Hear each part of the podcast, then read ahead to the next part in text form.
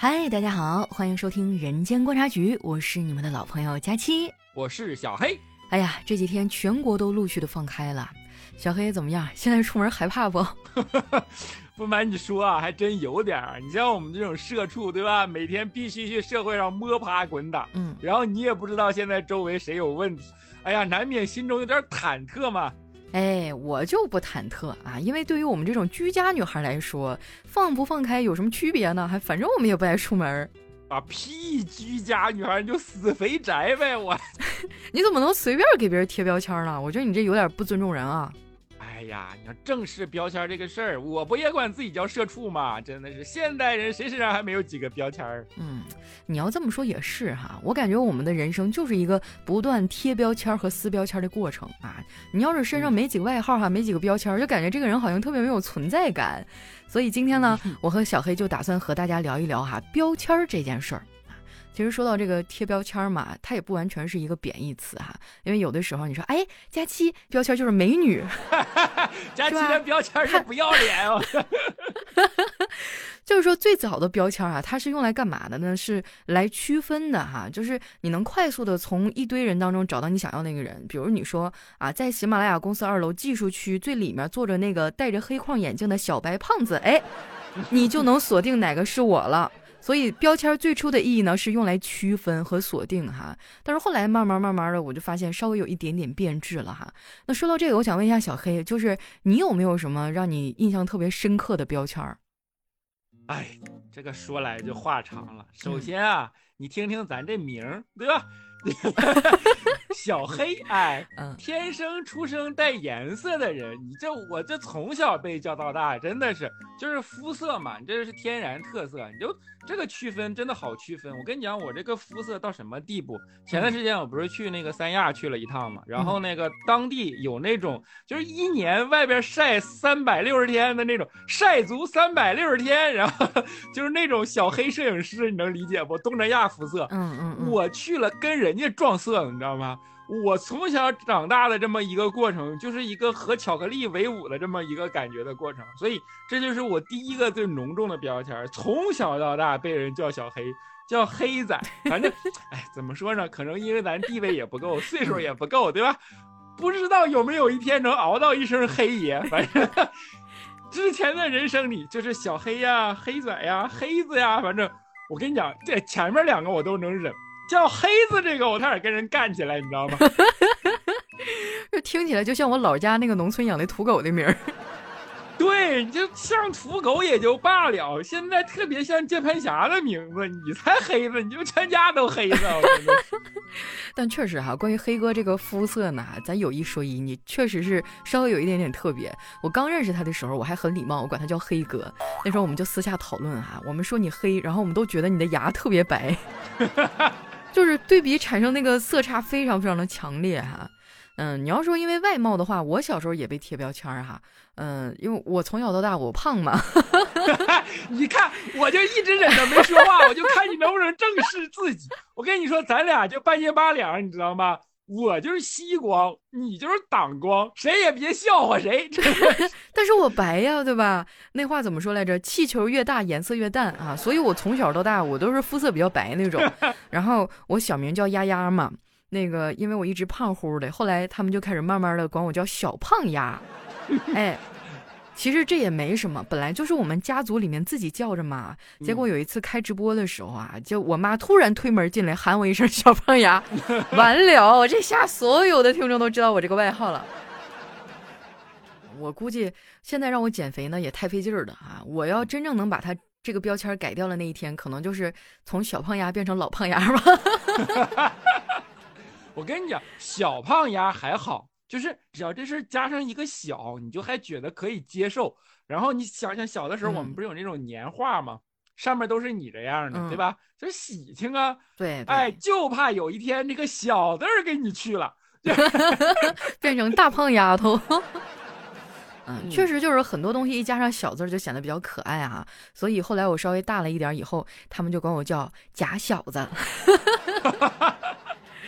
就是小黑，你身边有没有那种，就是就你乍一看还以为他是个男孩呢，就成天跟男孩在一块玩，头发短短的，一天造的埋了吧胎的那种小姑娘？有有，我跟你说，我小的时候还打不过他呢。我跟你说，就最恨的就是他，你知道吧？就长得又粗又壮，然后当时真的不知道是个女孩子，就跟我们玩那个，我们小的时候有那有那种游戏叫打嘎，嗯，这个东西太方言了，就是把一个短木头两头削尖了放在地上，嗯，然后用一根木棍儿。打尖的这头把它敲起来，然后就像打棒球一样，啪的一下抽出去，抽得越远越好。然后另一方就来捡，然后你在这抽的地方画一个小圈儿，往回扔。反正就这么一个简单的游戏，谁能最早扔回来，谁就换班然后就怎么怎么着。我跟你讲，他在这个运动上面简直就是天才，就是一个女孩打这个东西打的最好，然后。我们都打不过他，我们当时就以为这谁家那小子新来的，然后最后发现是个小姑娘。打不过那不很正常吗？我原来同桌也打不过我呀。就是我感觉好像上小学的时候，女孩普遍都比男生的个子窜得快哈，然后再加上我这种吃的多、长得又比较壮的类型，就是打不过。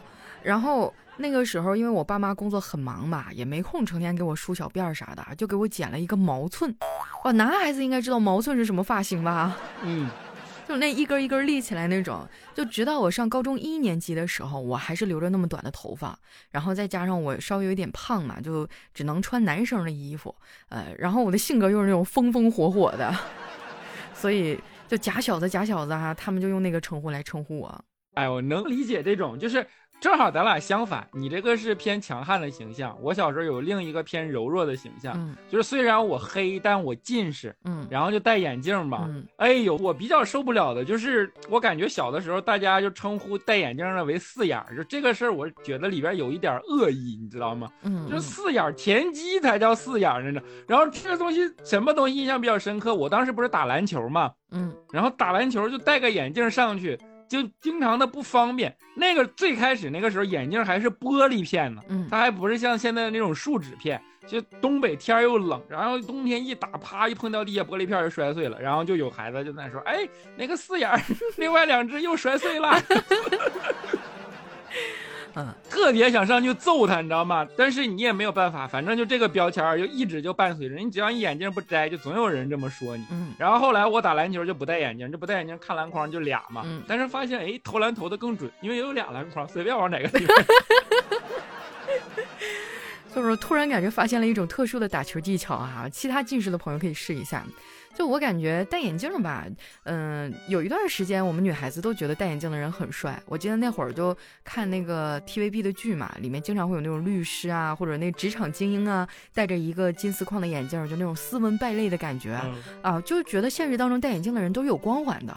但也不一定哈，不是，我跟你说，这里边是有差别的，不是因为戴眼镜帅，而是因为那个男主帅，所以你觉得戴眼镜帅。像我们这种很普通的男生戴上眼镜就是四眼，人家戴上眼镜就是斯文败类，你知道吧？还有就是，万一里边的反派戴上眼镜，那完了，就这个标签贴上去撕不下来了。就你戴眼镜走，那个人阴坏阴坏的。我跟你讲，就是这个东西。哎呀，气死个人！嗯，就是我相信我们现在很多的听众啊，可能都会有这样的苦恼啊。就现在赶紧回忆一下，你小的时候有没有因为外貌被别人贴过标签儿啊？当然，除了外貌呢，还有其他的一些方面啊，也可能会被打上标签儿。比如说后来我上学了啊，我们在学习能力上就被贴了标签儿。我我先承认我学渣。我们老师就说：“哎，那个淘气包子，一天天不好好学习，上课就知道影响别人，学渣哈！你自己不学不要紧，你不要影响别人，好不好？” 我间歇性理解你这个事儿是这样的：我上学的时候呢，我属于间歇性学霸和学渣，就是这这属于杂交品种，嗯，反复横跳是吧？对，我在上初中的时候是学霸，学霸过一段时间呢，还那阵我物理学的特别好，化学学的也特别好。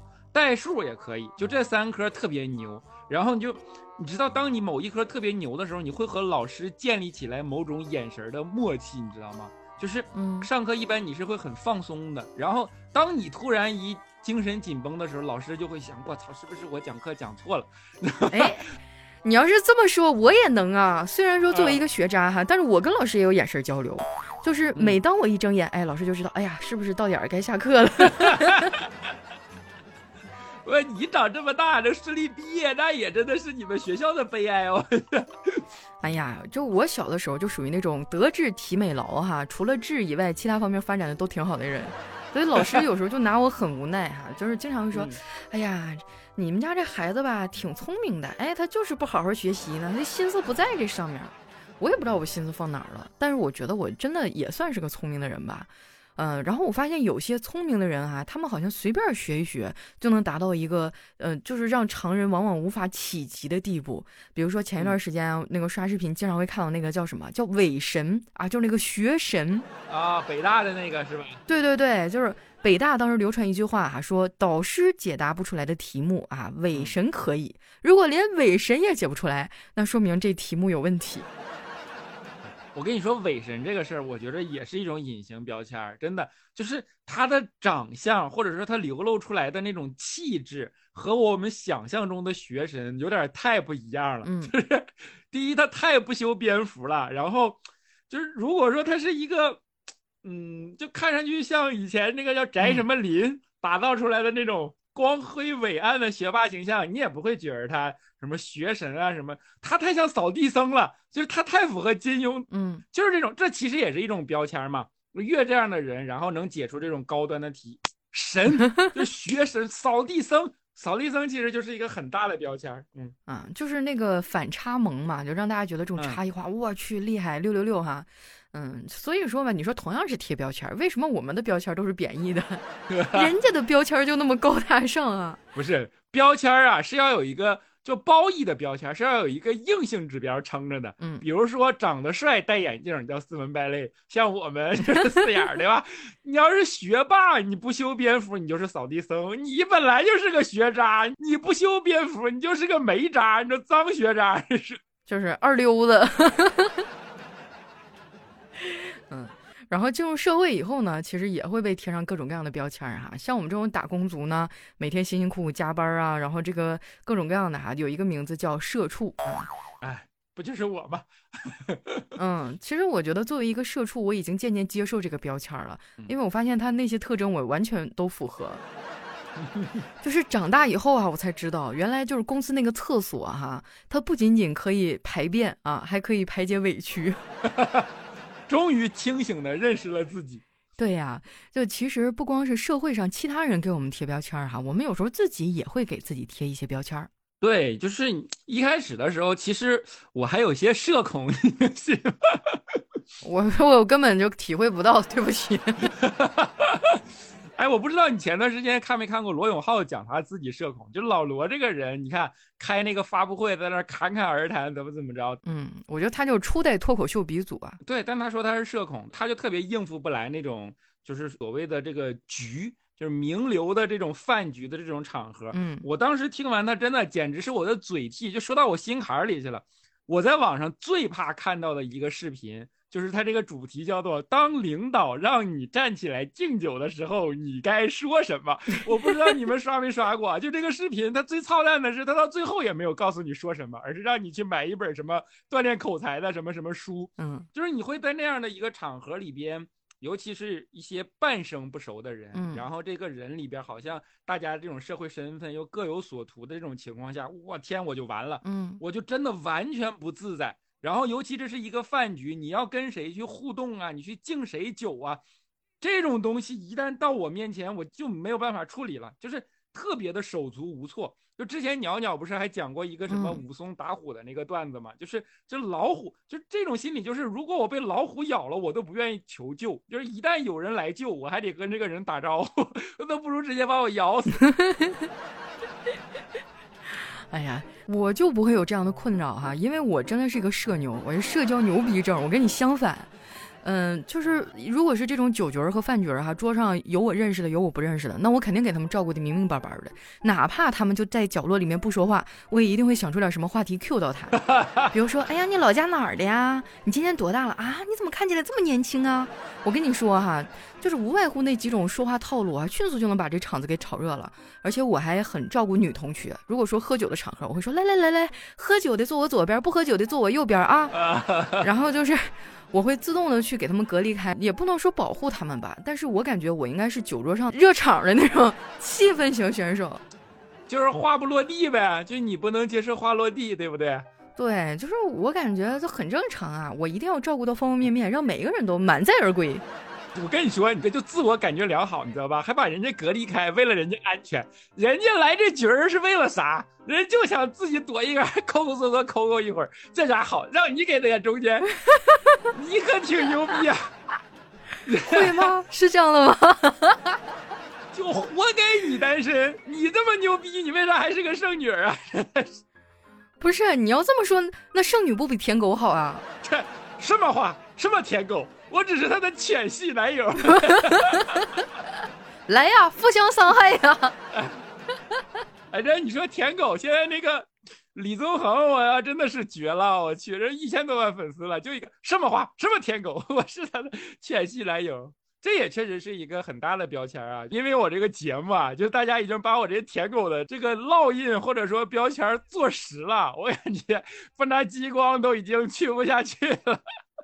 但是最起码吧，咱们俩的标签呢都是和现实比较符合的哈，就是也没有什么太大的出入，或多或少可能会有一点点自我美化吧。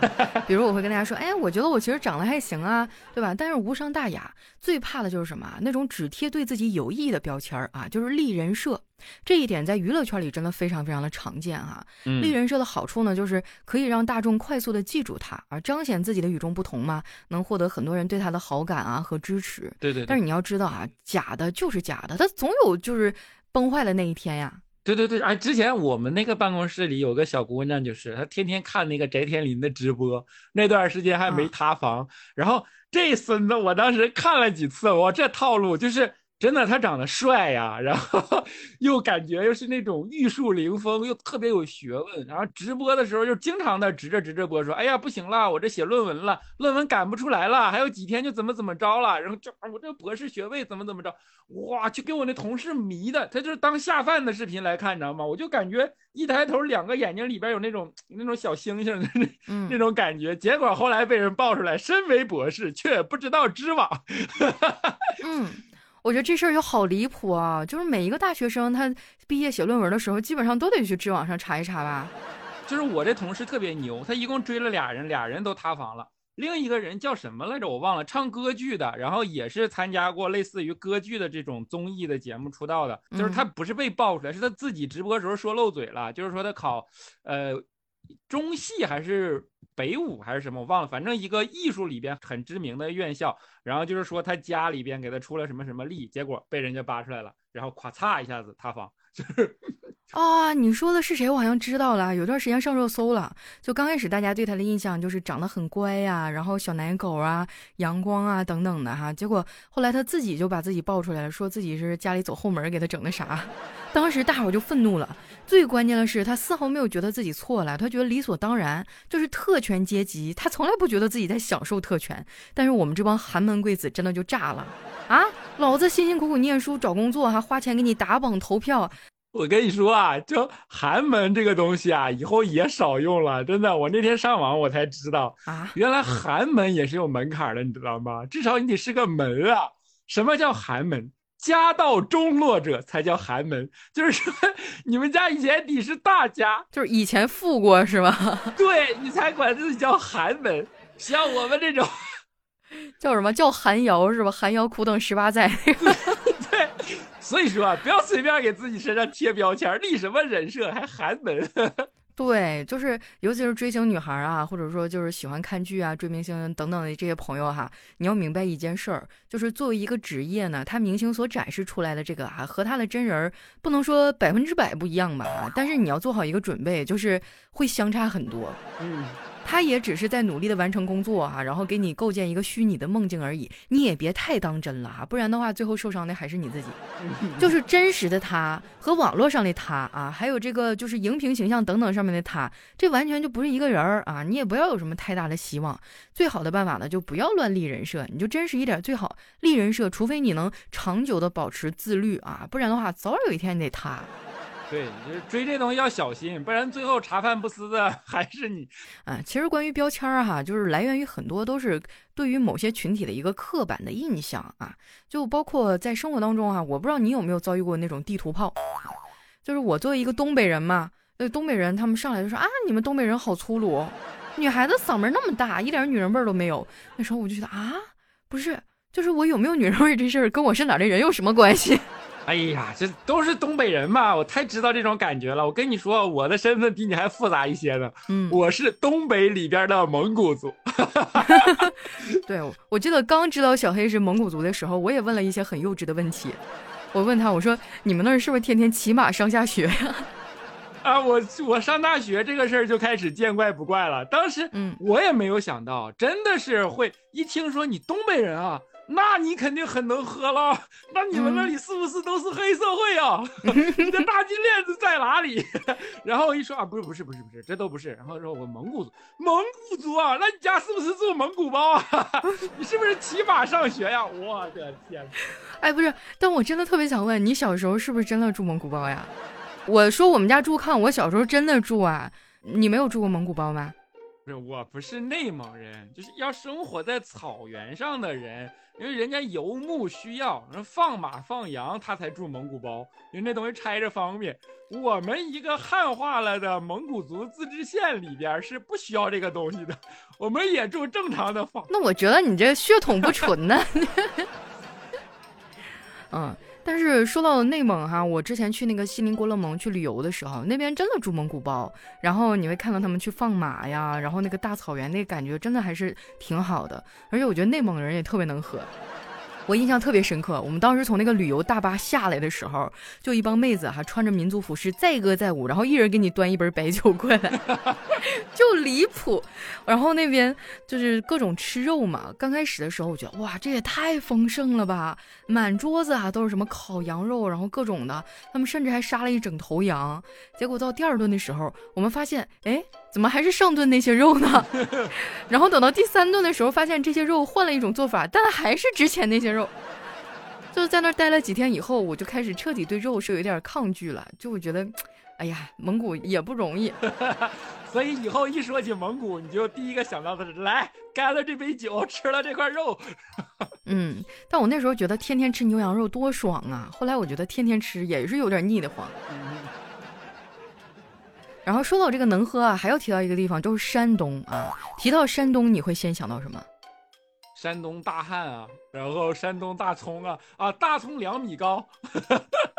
啊，对，还有山东还有一个特别厉害的地方，挖掘机嘛。啊啊啊！我那个时候我真的天真以为所有的山东人都会开挖掘机。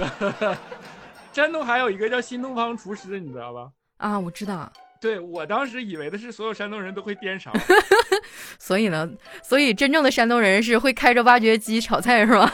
对，这个不是空穴来风的。我上高中的时候，我们那儿有一个学生是山东的，嗯，然后刚巧他是从新东方学了厨师出来，又决定复读，嗯，然后考大学的，所以他的那个小臂，就是这个小臂，他有一块肌肉就比我们要要大好多，就跟人。不一样，你知道吗？然后我们就问他，我说你这是怎么着？他说我这是颠大勺练的。我说你为啥颠大勺？他说哎，我们都在那个东新东方厨师学校学的。就从那一下子，我的潜意识里就被植入了，山东人都会颠大勺。对，然后还有那个什么广东人，广东人给我感觉就他们那边吃的东西特别丰富啊。呃，有段时间就流行那个梗，说是啊，广东人吃福建人嘛，对吧？就广东人什么都吃，连福建人都吃。对，就是已婚妇女做成老婆饼啊，小轿车做成车载面啊，就连湖上划水的那个小船也被他们做成那叫什么？叫叫什么艇仔粥？哎呦，我跟你讲，广东人两个东西，因为我上大学有好几个广东同学，然后呢，他有一个姐姐，就是老婆饼和这个艇仔粥，还有这个汤。嗯，我天哪，那。真的是做的花样多呀，好吃也好吃。这时候给我印象深刻就花样多，然后他们一天能吃五顿。嗯，就我觉得他们那边就是煲汤嘛，像咱们东北哈，我不知道别的地方什么样，反正我们做个汤哈，基本上啊就是用葱花炝个锅啊，然后炒吧炒吧，打两个鸡蛋，放点水啊，嗯，再放点什么紫菜啊什么的，哎，也就三五分钟，对我来说是最简单的一道菜。就一般不烙饼，没人喝汤，是不是？嗯，对对对，就是一般不是菜特别浓稠，要么就四菜一汤，得有个席。对，但是广东人啊，他们就是煲汤，真的就是从选材料一直到做的各种工序哈，他真的是会花好几个小时，甚至更长的时间，就会去煲个一碗汤。我真的，我觉得就是我很不理解。就包括原来咱们公司有一个小女孩，就是广东人嘛，然后她会专门整那个电炖盅，你知道吗？啊，知道知道。然后每天她那里面就咕嘟咕嘟咕嘟咕嘟一咕嘟咕嘟一天。哎呦，我就觉得真的是太养生了哈。然后还有那个什么云南啊，我有一个云南的朋友，每次从那边回来都给我寄鲜花饼，真的超好吃。我以为给你寄毒蘑菇呢。那那倒也没有哈，但是我去过云南，云南的那个菌子是真的很鲜。嗯，我记得那个时候去那边吃他们那个菌子锅嘛，你会觉得啊，原来里面不放肉，这个东西它汤也会那么的鲜。网上就会有很多的那个段子哈，说一到这个吃菌子的季节哈，云南人就开始脑海中小人跳舞了，就各种中毒什么的。嗯，但是我听我朋友说，他说还好呀，我们平常也不乱吃啊，我们又不是野人。嗯，然后我有一个朋友在西双版纳，然后很搞笑，他们那边不就是那个大象啊，什么孔雀呀，什么的吗？然后。有一段时间，我们都问他说：“你是不是骑大象上学？你们是不是每家都养一头大象？” 哎，你这算啥？人家四川人还生下来就人手一只大熊猫呢。我读书少，你不要骗我哈哈。这这确实是刻板印象。我不是在重庆读的书吗？嗯。然后去之前，真的就是关于各种四川的这种印象，什么顿顿吃火锅，天天打麻将，也不用上下班，然后这个什么呃，男生都怕老婆，老婆在街面上打麻将，男的哄孩子，然后一打就家暴，都是女打男什么什么的。然后我上学以后，我就问重庆和四川当地的同学，我说：“听说你们天天打麻将是吗？”，他说：“对，政府都按麻将评级给我们发工资。”但我还真的蛮羡慕四川那边的哈，就是，呃，给我的感觉像成都啊、重庆，他们发展都比较好，呃，不能说一线城市吧，但是也算是二线里面非常靠前的了。但是你会发现，即便他们的发展机遇很好，然后各种大厂也纷纷入驻，但是他们那个生活节奏依然还是那种慢悠悠的，就是你走在那个街上，你会感觉整个人非常的放松，然后他们会去打打麻将啊、听听曲儿啊、喝喝茶呀，哎，那感觉就很惬意。对，管你大厂不大厂，反正我就是不加班，对吧？我唯一加的班就是血战到底，就是打麻将。对，就不要走，决战到天亮。哎呦，我天哪，太厉害了那个。哦，还有天津人啊，我觉得天津一定没有社恐吧？我感觉他们是不是人人都会说相声啊？你说天津人，我就想起那个了，Listen to 拜拜，Listen to 拜拜。我之前关注一个 UP 主叫植物春，然后他就是各种的给什么石头啊，给鱼啊，然后给动画片配音，就是用天津话吐槽。真的，我就觉得，哎呦我天呐！如果说我一分钟能说一百个字，我感觉他能说三百个，就是堵的你一句话都说不出来。我感觉就是这写下来就是个脱口秀的稿啊。嗯，这确实啊，这是。怎么说呢？其实我们刚才说的这些都是一些地方的特色，然后呢被人放大了，或者说刻意放大某一点，就变成了这个地方的标签儿，对吧？嗯。那比如说我们来上海之前，所有人都告诉我说上海人什么精明小气、爱算计、排斥外地人啊什么的。其实你真的接触了这个地方的人，这地方有那么多人，没错吧？那肯定是什么性格的人都有啊，你就会发现啊，也不是那样的。对，然后你到北京人都觉得北京人那样的，就是，对吧？您哪儿的就全是那，就是就是那种人。但是你真的接触北京人，也就不是。所以大家都相互真的接触了以后，你就会发现好多事情真的就是根据你的刻板印象给扣的这么一个帽子，然后戴了一个标签而已。嗯。但实际上，千人千面嘛，就是每个人的性格都不一样，不能以偏概全哈。标签呢，可以作为一个参考，作为一个饭后的乐子哈。但是真的上升到这个地图炮的这个地步，对，那就不太好了哈。就是只有深入了解过的人，然后你才有发言权。反正我接触过的很多上海人，我觉得一点都不抠。对呀，就是也挺好的。不是也挺好，就是挺好的。嗯，其实不管是地域上还是其他的哈，包括在性别上，也会有一些刻板印象，人们也会去给贴标签。比如说哈，嗯，可能一提到男人啊，就男子汉顶天立地，男人就应该坚强，是吧？男儿有泪不轻弹，哭了你就是娘炮，你就是孬种。女人呢，女人就应该温柔持家，不能过于强势，要不然你早晚得离婚啊。就等等，因为性别的一些刻板印象也会被贴标签。对，你就毫无道理嘛。刘德华都唱“男人哭吧哭吧不是罪嘛”，你 看。嗯，还有身为一个女司机哈，我也经常会被人家说：“哎呀，你们女司机能行吗？你注意点儿，你不行你下来我帮你开。”我当时心想，我十年驾龄，我的天哪，我开轮椅我都比你快。我觉得网上好多段子对于女司机的编排是非常的不善意的，就是比如说前面有一个车，然后明明左转了，忽然把雨刷打开了，然后这其实都是两个车商量好在那演的，然后后面这人说不动啊，说你为什么？因为她是女司机，你看她把雨刷打开了，怎么怎么着？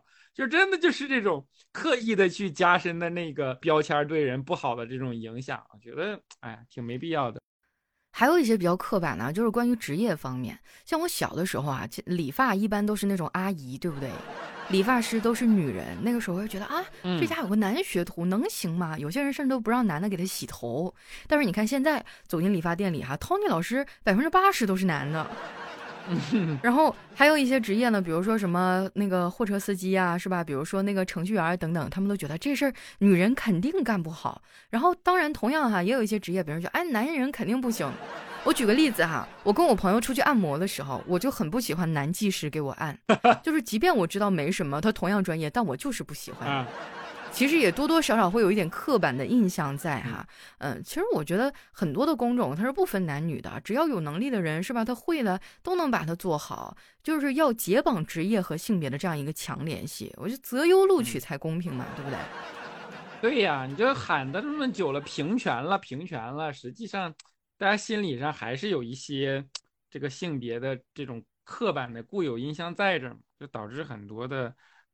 可以说不公平的事儿吧，我觉得，嗯，就是它其实是对丰富多彩人生的一个压迫哈，就是给很多人都带来了没有必要的压力和痛苦啊。你看啊，其实也有很多现实中的例子嘛，就打破了那种关于性别刻板的印象，像新西兰的总理杰辛达，是吧，在任期间怀孕生女。而她的丈夫呢，克拉克呢，作为全职爸爸去照顾家庭，支持她的工作。这要是我们的话，根本不敢想。我的妈呀，国家总理，女的啊，还一边当总理一边生孩子，是吧？而且我都能想象哈，如果说是很多键盘侠的时候，就说啊，她老公太弱了吧。对对对，就这种才是最难的。就是这种东西一旦放到社会的尺度下，就很多人要说，哎，他家人吃软饭的，然后女强男弱，怎么怎么着。我跟你讲，这这个男的的压力其实是非常非常的大的。嗯。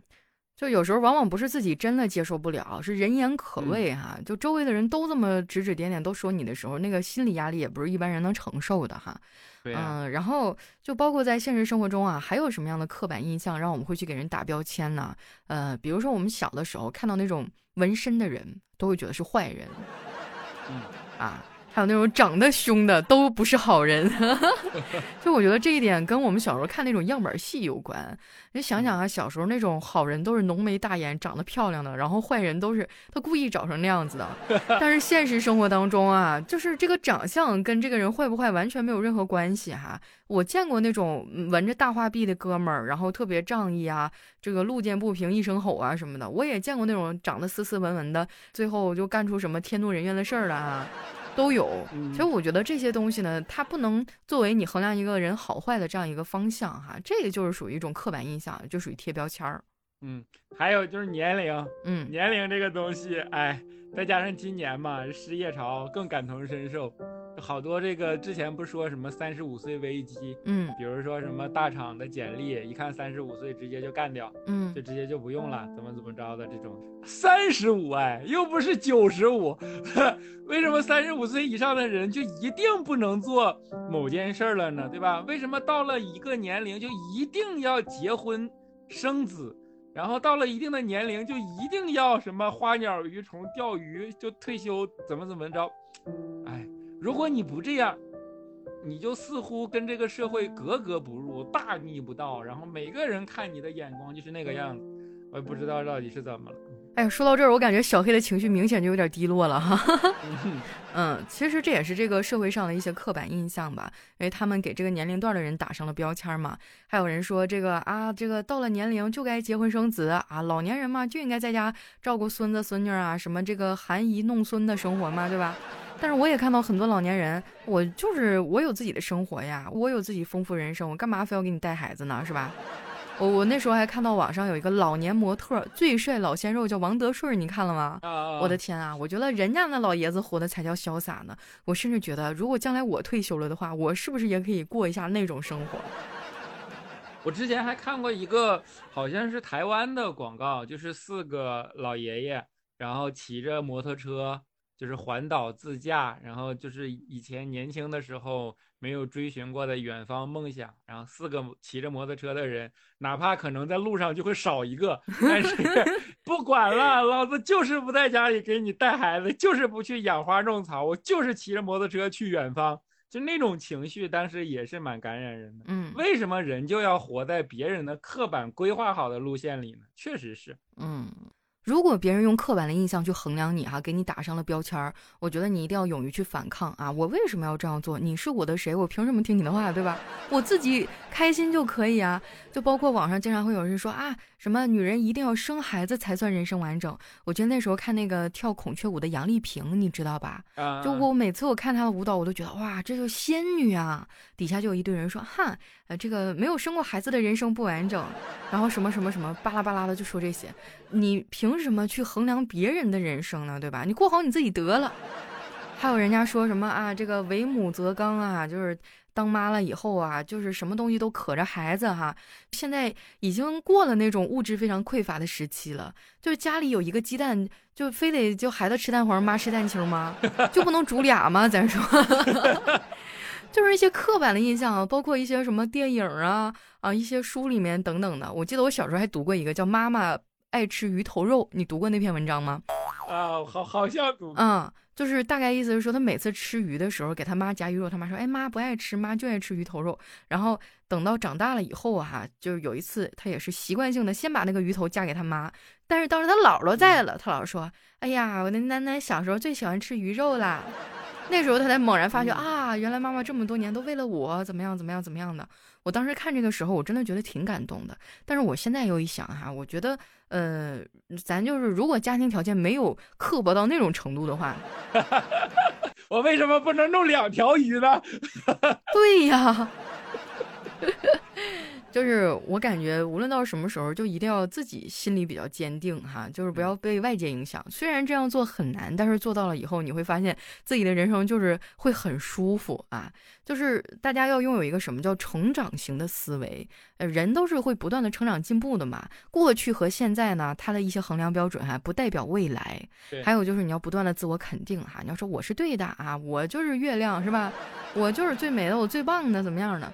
还有一个呢，就是要多元化思维啊，不光是说别人去给我们打标签，我们呢也要呃培养自己的包容力，不要轻易的去用刻板的印象把别人给套牢了，不要去给别人打一些不好的标签，因为有的时候可能你的一句无足轻重的话，一句评价给别人的影响也是非常非常大的。就比如说你可能听节目不点赞也就算了，有些人可能没怎么听，他就觉得我们节目没意思，然后就给我们打个什么一星之类的。对我们的打击真的很大，对呀，就是那天晚上我都得睡不着觉，然后本月的工资都被扣光了那种。所以呢，就是一定要培养自己的包容力，多去理解别人，多元化的思维哈，然后尽量的公正客观一点啊。扒了这么多，你们大概也知道我啥意思了吧？尽量的多留言、点赞、转发啊。嗯，对，就是有时候你一个小小的举动哈，就是蝴蝶效应，会对别人产生很大的影响哈。哎呀，就我真的是我是个小天才，我这我都能兜回来。你看，给我们佳期累了，都已经兜到这个份上了。我接一下啊，下面想一个互动问题嘛。你看，我们也说了这么多标签了，对吧？那大家都有生活，从小到大，你身上有过哪些标签呢？有没有被什么刻板印象伤害过？或者说有没有什么偏见呢？你自己是如何应对这些偏见的呢？如果你有自己的故事，哎，也欢迎积极的分享在我们的留言区里，好吧？嗯嗯，当然，我和小黑说的也不一定全对哈，毕竟我们都是被标签伤害过的人啊。这是一档来自小胖丫和四眼儿，就是非常深刻的一个回忆的一档节目哈。也希望能或多或少引起大家一些感同身受吧。希望你们也分享一下哈，自己有没有曾经被打过标签或者伤害过的这样的经历。然后，呃，也希望我们在未来的生活当中吧，做一个坚定、坚强、温暖向上的人，好吗？嗯。那今天到这儿呢，我们的节目就已经全部结束了。我是你们的老朋友佳期，我是小黑。哎，我们下期节目再见，拜拜。